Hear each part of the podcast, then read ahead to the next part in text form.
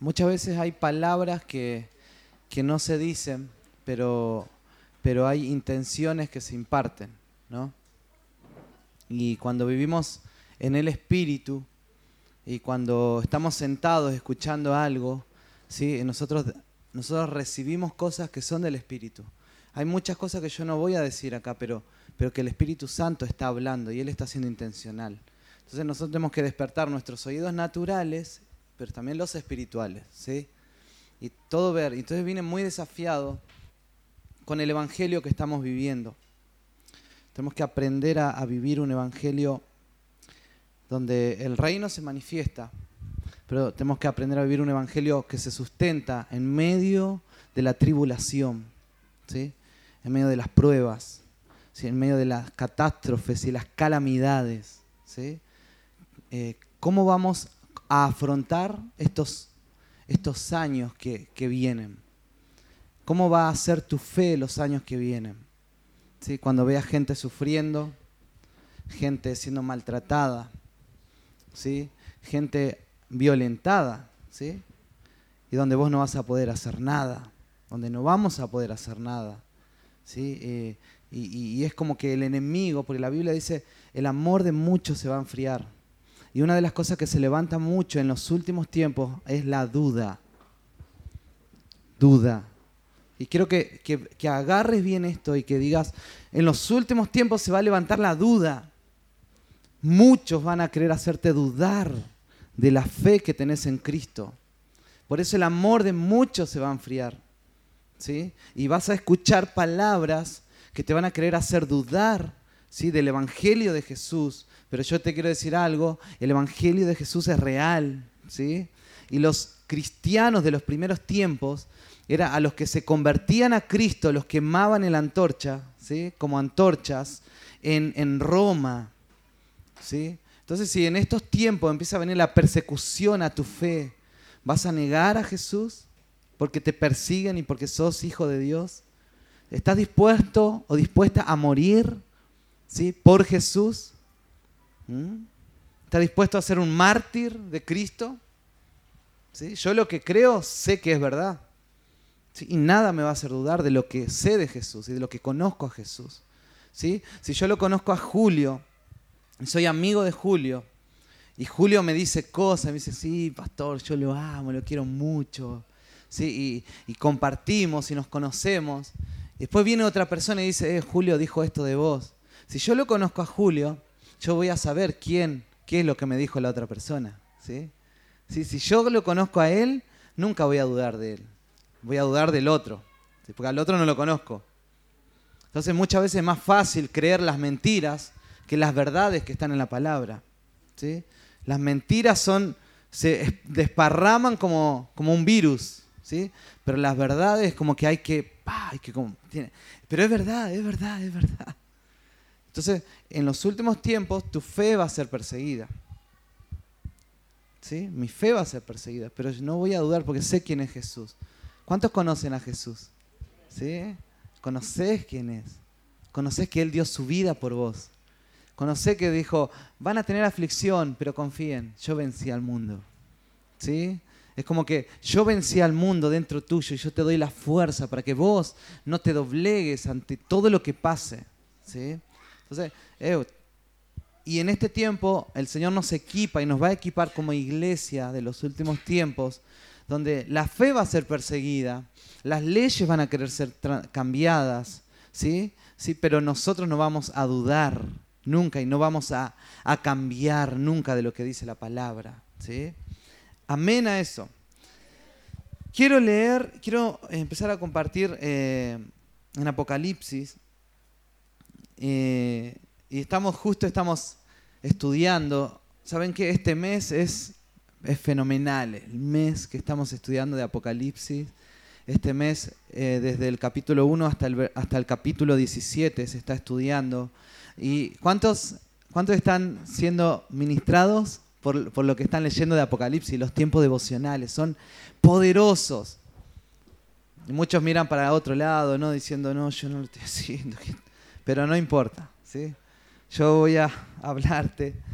Te animo, te animo a que, a que puedas meterte ¿sí? En lo que Dios nos está hablando, en la palabra, juntos. ¿Dale? Eh, y está muy interesante. Apocalipsis capítulo 1, vamos a hablar acerca de la iglesia de Éfeso. ¿Sabían que la palabra Apocalipsis significa revelación, ¿no? La revelación. Porque muchos, muchos piensan Apocalipsis, el Armagedón, la guerra, los tiempos finales, ¿no? demonios, no sé. Pero la palabra significa la revelación de Jesús. Cuando uno lee los evangelios, ¿qué, ¿qué, se te viene primero cuando se te dicen los evangelios? La vida de Jesús. ¿Sí? Bueno, los evangelios, Mateo, Marco, Lucas, Juan, es la vida de Jesús hecho carne. ¿Sí? Pero, pero la, revelación, eh, Apocalipsis, el libro de Apocalipsis, es la revelación de Jesús, ¿sí? Ya hecho, ya resucitado. ¿sí? Después de que Él lo crucificaron en la tierra, Él ya resucitó y Él se revela, Jesús se revela en Apocalipsis cómo es Él. ¿No? Una, de las revelaciones que dicen cómo es, cómo es el Jesús que nosotros creemos hoy. Nosotros no creemos en el Jesús que está crucificado, todo flacuchento, ¿sí? que está ahí en la cruz. Él ya no está más ahí. ¿Sí? ¿Vieron que muchas veces está esa, esa imagen? Ese ya no es más Jesús. ¿Sí? Es como cuando, cuando muestran mi foto así, todo chascón, así, de antes, que hay, hay una... Sí, como Pokémon. No, ese ya no soy más, yo soy este ahora. Eso, es el pasado. Entonces, Jesús, ¿sí? ahí pasó eso, pero ya no es ese el Jesús que nosotros creemos. Y aquellos que leyeron Apocalipsis, una de las revelaciones o una de las cosas que dice de Jesús, ¿cómo es? No sé, ¿qué se le viene una, una palabra de cómo es Jesús ahí. Un león, ¿sí? Un cordero. Pero ¿cómo es cuando se le presenta a Juan? Porque el Apocalipsis lo escribió Juan. Ojos como llamas de fuego, ¿sí? cinturón de oro, cabellos blancos, ¿sí? Después habla de, algo, sus, pies como de bronce, ¿sí? Entonces, eh, vemos a un, a un Jesús poderoso, ¿no? Vamos a ese Jesús superhéroe que, que hoy en día la tierra está deseando un superhéroe. Y nuestro héroe es Jesús. Y por Él nosotros levantamos su nombre, a Él nosotros estamos preparando el camino. Nosotros como hijos de Dios estamos preparando el camino ¿sí? para que Él venga a gobernar en la tierra. Y estamos preparando el camino y le estamos hablando a la gente de Jesús, de su amor, y que se vuelvan a Él. ¿Sí? que Él, Él es el Salvador. Y estamos preparando el camino y por eso estamos predicando como loco. ¿Cuántos están predicando como loco el Evangelio poderoso de Jesús? ¿no? Ese Evangelio que sana, que salva, que libera. Ese, ese Evangelio que saca toda aflicción y toda angustia y toda ansiedad. Sí, ese es el Evangelio que hemos creído. ¿Cuántos creen eso? Amén. Sí, ese es el Evangelio. Apocalipsis 1, dice 1.9. Bueno, 1.1 dice, esta es la revelación de Jesucristo. ¿Sí? Que Dios le dio para mostrar a su siervo lo que sin demora tiene que suceder. Jesucristo envió a su ángel para dar a conocer la revelación a su siervo Juan, ¿no? Pero desde el versículo 19 vamos a, leer, 1.19. Se agarren su Biblia, su celular, anoten.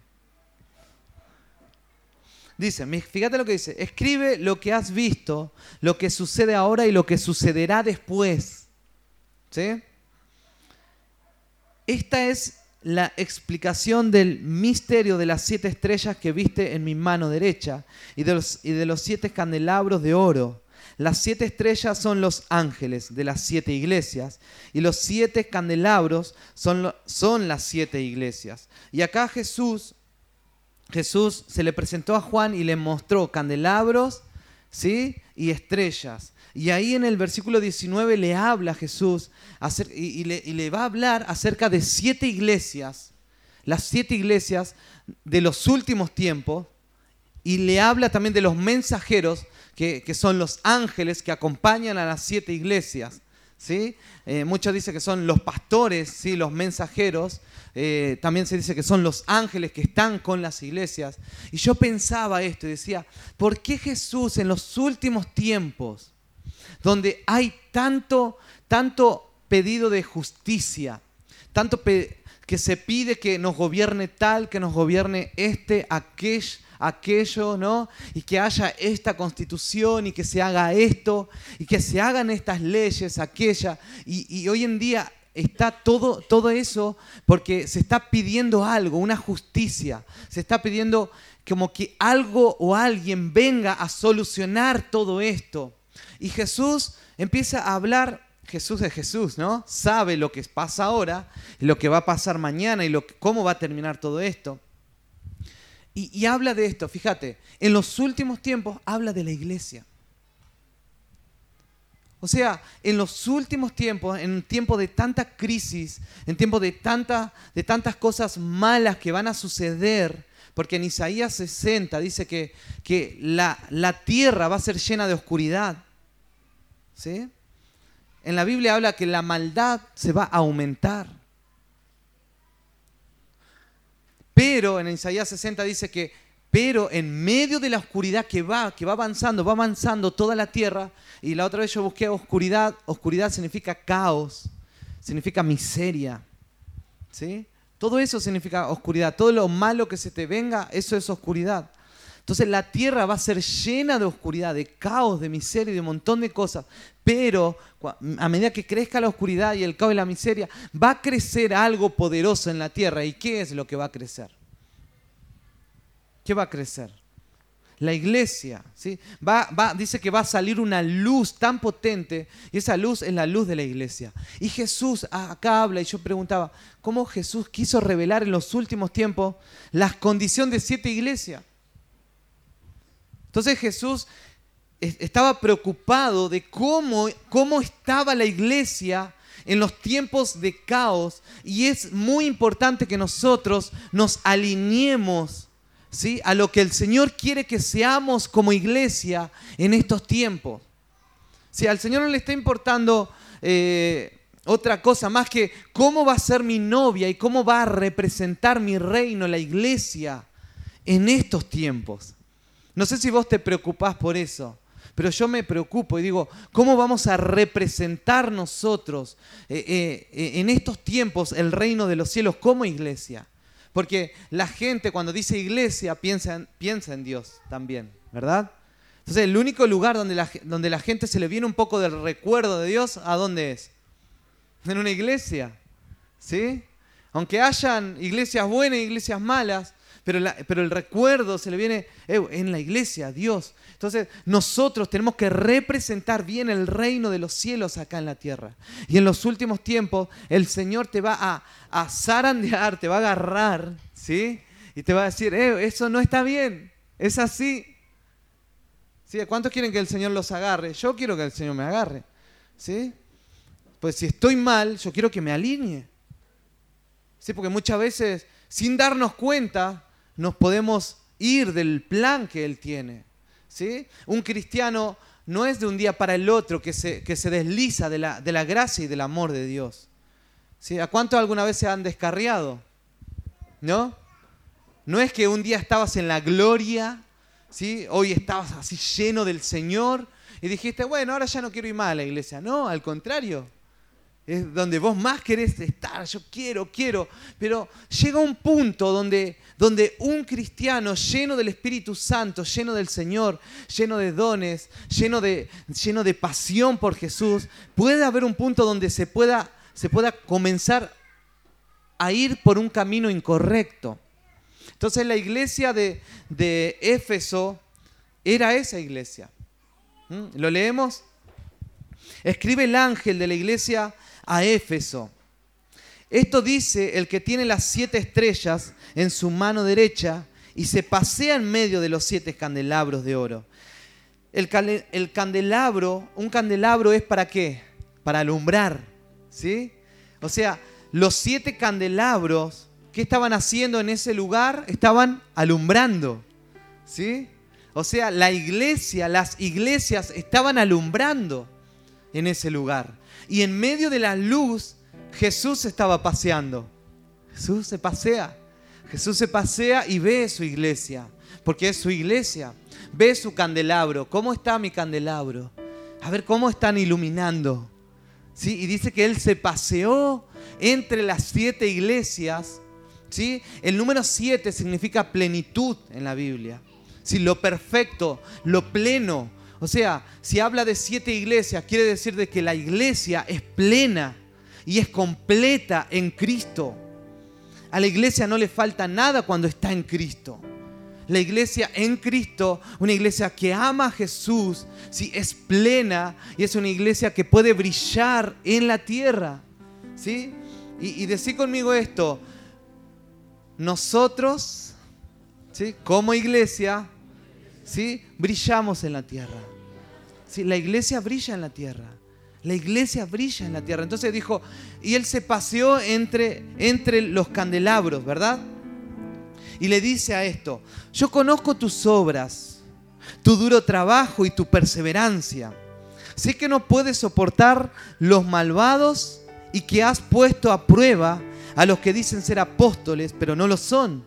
Y has descubierto que son falsos. Has perseverado y sufrido por mi nombre, sin desanimarte. Fíjate, esta es, esta es, esto es el típico ¿sí? cristiano, apasionado por el Señor, ¿no? Como nosotros. ¿Sí? Yo conozco tus obras. Yo conozco tu arduo trabajo. Yo conozco que, que, sufres por mi causa. ¿Sí? ¿Cuántos no son así? Y, y, Éfeso, la iglesia de Éfeso, era esa iglesia que estaba haciendo luz en una ciudad, en una nación, y, una iglesia que, Jesús dijo esto, yo conozco, yo conozco tus obras, tu trabajo, tu perseverancia. Y en este lugar habemos gente que trabaja y yo quiero honrar, y, el Señor me traía esto, yo quiero honrar a la gente ¿sí? que trabaja con nosotros ¿sí? en casa de adoración y que tiene un arduo trabajo que llegan mucho antes y que están siempre dispuestos, sí, que están siempre pendientes. Pastor, ¿se necesita algo más? Sí, yo estoy. Sí, quiero honrar tu vida sí, por ser un apasionado, una apasionada. Yo quiero honrar tu vida por decir, eh, donde muchas veces a muchos le dijimos, ¿querés tener una casa de paz en tu casa? Uy, pastor, y muchos con todo el miedo dijeron, sí, sí, lo hacemos, sí, dale, dale. Y con todo el temor solamente obedecieron, ¿sí? Y se animaron a, ser perseverantes en el Señor, ¿sí? Y a decir, yo quiero poner mi vida al servicio del reino de Dios. Y, esa es la iglesia que, brilla en estos tiempos, esa iglesia que, es perseverante, ¿sí? Esa iglesia que trabaja, esa iglesia que, que no para de servir al cuerpo de Cristo, ¿sí? Para que su reino se siga expandiendo. Y estaba muy bueno todo lo que le estaba diciendo Jesús, ¿no? ¿Qué tal si Jesús te dice, que estás orando ahí y te dice, yo conozco tus obras. Sé que vienes todas las mañanas a la oración. Sé que te congregas y muchas veces no tienes dinero y, hasta caminando te fuiste. Yo conozco que, no sé, dejaste de tener compromisos, pero dijiste, no, yo me tengo que congregar. ¿Sabes qué? Que, que Jesús, ¿sabe? Hubo un tiempo, una vez que yo estaba orando, me acuerdo, en un lugar, en, eh, una iglesia, que no era de acá de Talca, y, estaba arrodillado. Y yo estaba teniendo una lucha interna, y estaba teniendo un sentimiento, donde nadie sabía lo que yo estaba sintiendo. Nadie sabía, y era algo que yo solo estaba sintiendo, Dios y yo. Y, generalmente mis problemas los soluciono Dios y yo. Y estoy ahí y, estaba y, yo estaba como triste, triste por una situación que me estaba pasando. Y estaba orando y, hasta incluso estaba un poco llorando. Y, le hablaba con Dios y de repente viene una persona y, ora por mí y me dice, y me dice la palabra que yo estaba pasando. Sí, es como decir, yo conozco tu trabajo y me, y me da la solución a ese problema que yo estaba pasando. Y yo, ¡wow! Me puse a llorar así más todavía. Más. Porque el Señor, ¿sí?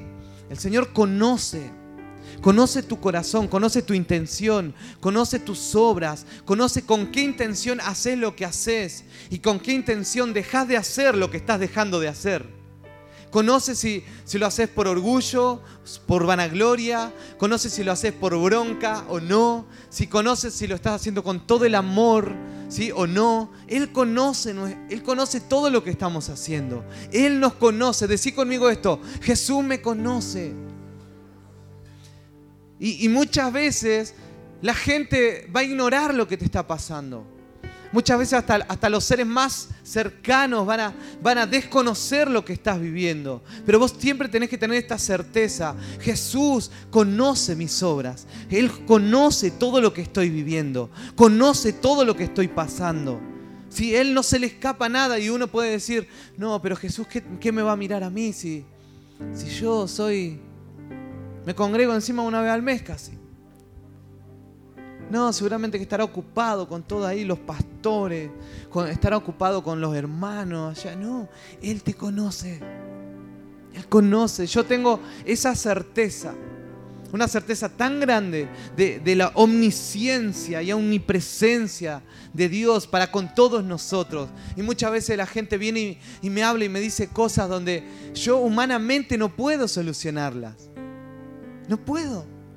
Soy limitado. Pero sé que tenemos un papá. Sí, que Él conoce y Él tiene la solución. Y, lo único que, que hago es inyectar fe a la persona.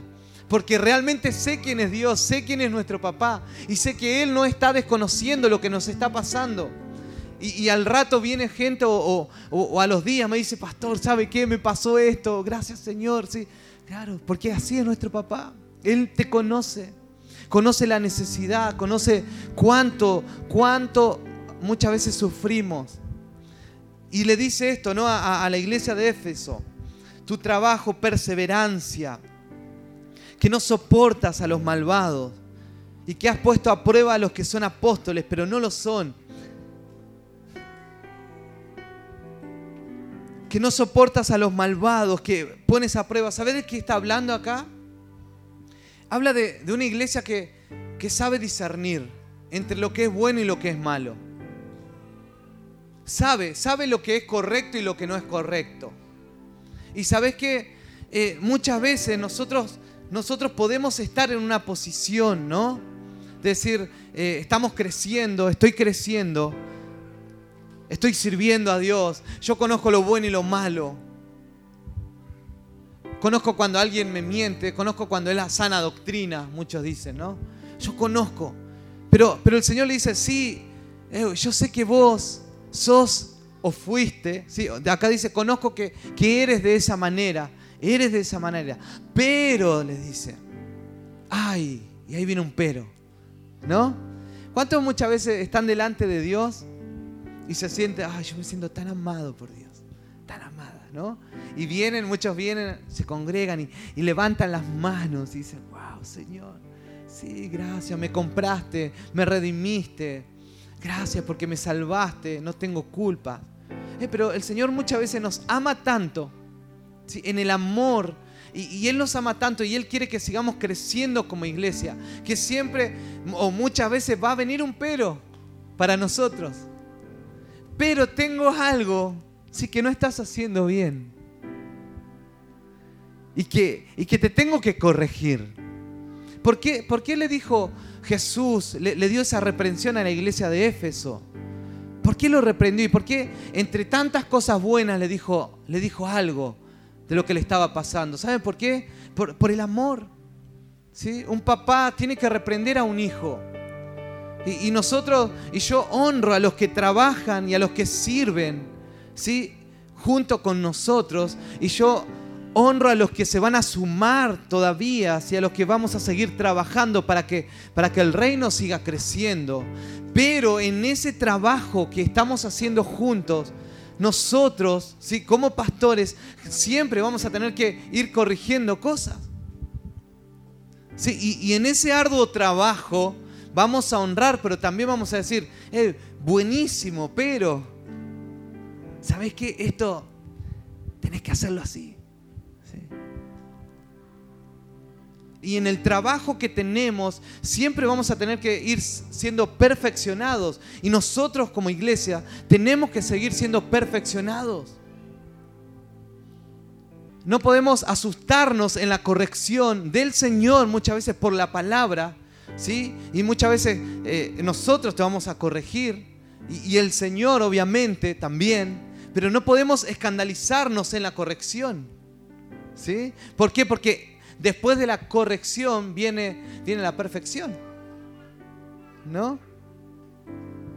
Y si hace rato que no estás teniendo convicción de una corrección, ¿sí? es que tenemos que decir, Señor, ¿te estoy escuchando? Yo ahora en, en este tiempo, cuando estuvimos ahí en Santiago, yo vine desafiado, pero vine corregido. Yo vine corregido por el Espíritu Santo, vine corregido por el Señor. Pues yo siempre estamos atentos, porque eh, no, somos perfectos. Tenemos que, tenemos que crecer en, la, en, esa, en, esa, en esa salvación. Vamos creciendo en la salvación. Y, vine, y vine, vine corregido por el Espíritu Santo, pero no me escandalizo. Sino que digo, gracias Señor, porque me mostrás el camino. Porque eso me lleva a la perfección. Eh, la corrección me lleva a crecer, ¿sí? a hacer una, hacer un árbol fuerte ¿sí? y derecho. Pero necesitamos el pero del Señor ¿sí? para seguir creciendo en estos tiempos. ¿Cuántos reconocen que, que necesitan mucho del Señor todavía ¿no? para crecer? ¿Sí? Y a eso vamos. Porque el Señor nos está preparando como iglesia en estos últimos tiempos. Y tenemos que, no se nos tiene, no tiene que haber ni una pizca de duda. Si no podemos errar, no podemos equivocarnos en estos tiempos, porque las tinieblas quieren crecer, las tinieblas quieren hacer daño, pero el Señor nos, nos va a perfeccionar para todo lo que está viniendo. Leemos el pero.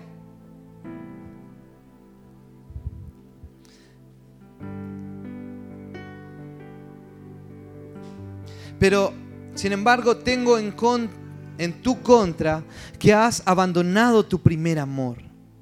Recuerda de dónde has caído. Arrepiéntete y vuelve a practicar las obras que hacías al principio. Si no te arrepientes, iré y quitaré de su lugar tu candelabro. Pero tienes a tu favor que aborreces las prácticas de los nicolaitas, los cuales yo también aborrezco. El que tenga oídos, que oiga lo que el Espíritu dice a las iglesias. Al que salga vencedor, le daré derecho a comer del árbol de la vida que está en el paraíso de Dios. Iglesia, familia, nos queda un, largo camino por recorrer. ¿Sí? Nos queda un largo camino. ¿Sí? No importa, no importa las horas que le estás dedicando al Señor. Sí, bueno, pastor, pero yo ya, yo ya, con todo, antes no hacía nada, pero ahora ya, ya estoy así. Qué bueno, te felicito. Pero hay más. ¿Sí? Pero tengo que has abandonado tu primer amor. Y no, y, y como una iglesia o como una, y, ahora quiero ponerlo así, a, una persona, como una persona que, que, es ferviente, ¿sí? que sirve, que, es perseverante, puedes, que sabe lo bueno y lo malo. ¿Cómo puede caer del primer amor? ¿Sabes qué puede pasar? Muchas veces una iglesia puede trabajar solamente por inercia. O nos podemos convertir en cristianos, ¿sí? expertos en lo que hacemos. Y, es como que es como meter un chip, chip ¿no? Y decir, bueno, eh, martes tengo casa de paz, eh, sé que hay gente, sé que le tengo que dar una palabra, total tengo los devocionales. Y, y, como soy tan experto, ya me hago experto en hablar algo de la Biblia. Ya me hago experto en, bueno, voy a la iglesia, sirvo, ¿sí? pongo, pongo el sonido limpio. ¿sí? Puedo ser experto. Y puedo con todo mi servicio, con todo lo que hago, puedo estar tapando de que yo estoy dejando de tener intimidad con Jesús. ¿Sí?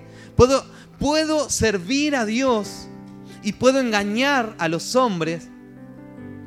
Puedo evangelizar y engañar a los hombres. Sí, pero no puedo engañar a Dios que Él sabe tu nivel de intimidad que estás teniendo con Él. Entonces nosotros, en este crecimiento que estamos teniendo como iglesia, tenemos que seguir trabajando, pero no podemos dejar de tener el discernimiento del Espíritu Santo, no podemos dejar de tener amor por Jesús constantemente, no podemos dejar de tener intimidad con el Señor en nuestras vidas, en nuestra casa. Pues yo puedo engañarte, pero el Señor sabe si yo sigo en ese primer amor y que todo lo que hago lo hago porque realmente lo amo a Él o si lo hago porque, bueno, ya soy pastor, ya sé predicar. Puedo predicar porque por oficio, ¿sí? pero no por revelación ¿sí? del Espíritu, o no por amor o pasión por Él. Puedo servir, puedo servir, pero capaz que estoy dejando de tener intimidad con el Señor. Y el Señor ahí es donde nos dice, eh, yo, está bueno lo que haces, pero tengo algo contra tuya. Eh, estás dejando tu primer amor. Podés saber la Biblia, podés discernir, no, lo que el pastor está diciendo es más o menos así, eh, está bueno, pero lo más importante, tu primer amor. ¿Sí? Vuelve al primer amor, arrepiéntete. ¿Sí? Arrepentirse es dejar de hacer ¿sí? lo malo ¿sí? y volverse a Él. ¿Sabe lo que le pasó a la iglesia de Éfeso? La iglesia de Éfeso desapareció. Desapareció. Hoy en día está, está allá en, en Asia y no están más iglesia. Hay ruinas. ¿Se habrán arrepentido? Necesitamos tener una vida de constante arrepentimiento, ¿sí? En las cosas malas que, muchas veces hacemos, en las cosas que el Espíritu Santo te está diciendo, no está bien. No pases por alto lo que el Señor te está hablando constantemente. Si lo que estamos leyendo, los devocionales, este devocional está muy bueno porque tiene cosas prácticas. Dice, bueno, ahora, ahora ora al Señor y pídele perdón por esto. ¿Sabes qué? Hacelo. Hacelo. Cuando, cuando lo lees, arrodillate donde está y decir, Señor, yo quiero volver al primer amor. Yo quiero tener pasión por ti. Yo todo lo que haga, capaz que vas a seguir sirviendo de la misma manera, pero con pasión. ¿sí? Con mucha pasión por el Señor. ¿Sí? Y, eso es lo que tenemos que hacer. Una iglesia, tenemos que ser una iglesia apasionada para estos tiempos. Las personas, y fíjate esto, ¿sabes dónde se revela la persona que ha perdido su primer amor? En las pruebas. ¿Sabes dónde se revela quién está teniendo primer amor o pasión por Jesús? Se va a revelar en las pruebas. Cuando vengan las pruebas, los primeros que van a saltar van a ser los que no están teniendo intimidad con el Señor. Si cuando vengan las pruebas, los primeros que van a caer van a ser los que no están en el primer amor. Los primeros que van a dudar, ¿sí? Van a ser los que no están teniendo esa pasión y esa devoción por Jesús. Y no sé si me estoy explicando lo que, lo que estoy diciendo, pero en estos tiempos donde se, pone en tela de juicio un montón de cosas, eh, nosotros tenemos que estar firmes en el amor a Jesús. ¿Sí? ¿Me dicen amén a eso? ¿Sí? Tenemos que doblegar nuestra búsqueda. Y yo en este tiempo quiero animarte, eh, instarte, que si estabas orando cinco horas por día, gloria a Dios. ¿Sí? Que, que doblegues y que ores 10 horas por día. Me parece que a alguno el doblegar es como decir, eh, si estás orando 30 segundos, orá un minuto. Pero ¿sabes qué? No hay una urgencia en estos tiempos. ¿Estás de acuerdo conmigo? No hay una urgencia de, doblegar nuestra, nuestra búsqueda y nuestra devoción por Jesús. Y, yo honro a toda la gente que, está llegando a Cristo. Y algunos están hace meses, ¿sí? hace un par de añitos, pero en este tiempo hay una urgencia tremenda para la iglesia en estos tiempos de volver al primer amor, de ser apasionados por el Señor, que obviamente estamos haciendo los devocionales, pero, pero eh, metámonos más al Señor, si dejemos más las redes sociales, si dejemos más las películas y metámonos más tiempo en la palabra. Y sería bueno tener un desafío y decir eh, que pongas todos los días cuánto, cuánto, cuánto estás leyendo de la Biblia por día.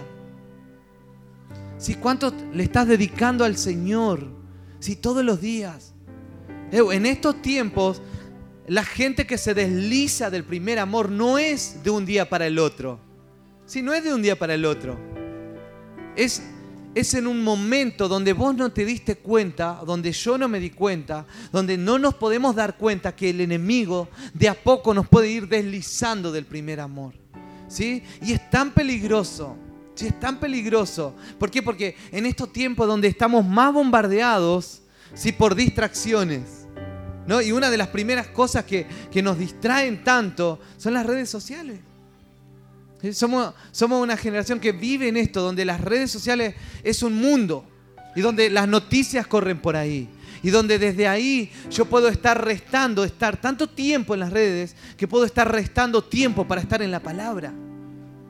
Saben que los cristianos que están descarriados hoy en día y que no quieren saber nada de Dios, no, no fue de un día para el otro, sino que fue progresivamente. Y, yo quiero orar por eso en esta hora, ¿sí? Que podamos ser una iglesia apasionada por el Señor. Que podamos ser una iglesia que vuelva y que esté siempre parado en el primer amor. Nuestro primer amor y único amor es Jesús. Y yo siempre digo esto, primer amor es como que mi primer, lo primero en todo, en todo el tiempo, en todos mis días, en todos mis pensamientos, tiene que ser Jesús. Jesús no puede estar en segundo lugar en tus pensamientos. Él no puede estar, tiene que ser Él el primero, lo primero. Al primero que tenés que salir corriendo, buscar sus brazos, son los brazos de Jesús. ¿Sí? El primero que tenés que ir a buscar una solución cuando hay algo es en Cristo, es en Jesús. No podemos salir a correr, a buscar la solución en otras cosas que no sea Cristo. Y desde Cristo el Señor te va a dar la solución a un montón de cosas. Si nuestro primer amor, eso es el primer amor, que es el primero de todo. Hay muchas cosas, pero Él es el primero. Él es el primero. Y al que venciere yo le daré, ¿sí? Que coma del árbol de la vida. Eh, hay una lucha constantemente, todos los días. La lucha es diaria. La lucha, las tinieblas diariamente quieren lucharnos. Es diaria, no podés, no podés distraerte, no te distraigas. Iglesia, no nos distraigamos, porque todos los días, si, si te distraes un día, el enemigo ahí puede entrar. Todos los días es el Señor, lo primero es el Señor, lo primero es la palabra, lo primero es tiempos de oración, buscar respuestas siempre en Él. Y yo te animo que en estos tiempos podamos estar leyendo todos juntos, todo lo que tiene en el libro, que lo hagamos, que, que, escribamos, que escribamos en el grupo que tenemos de tiempos con Dios y que escribamos la palabra y que hablemos la palabra.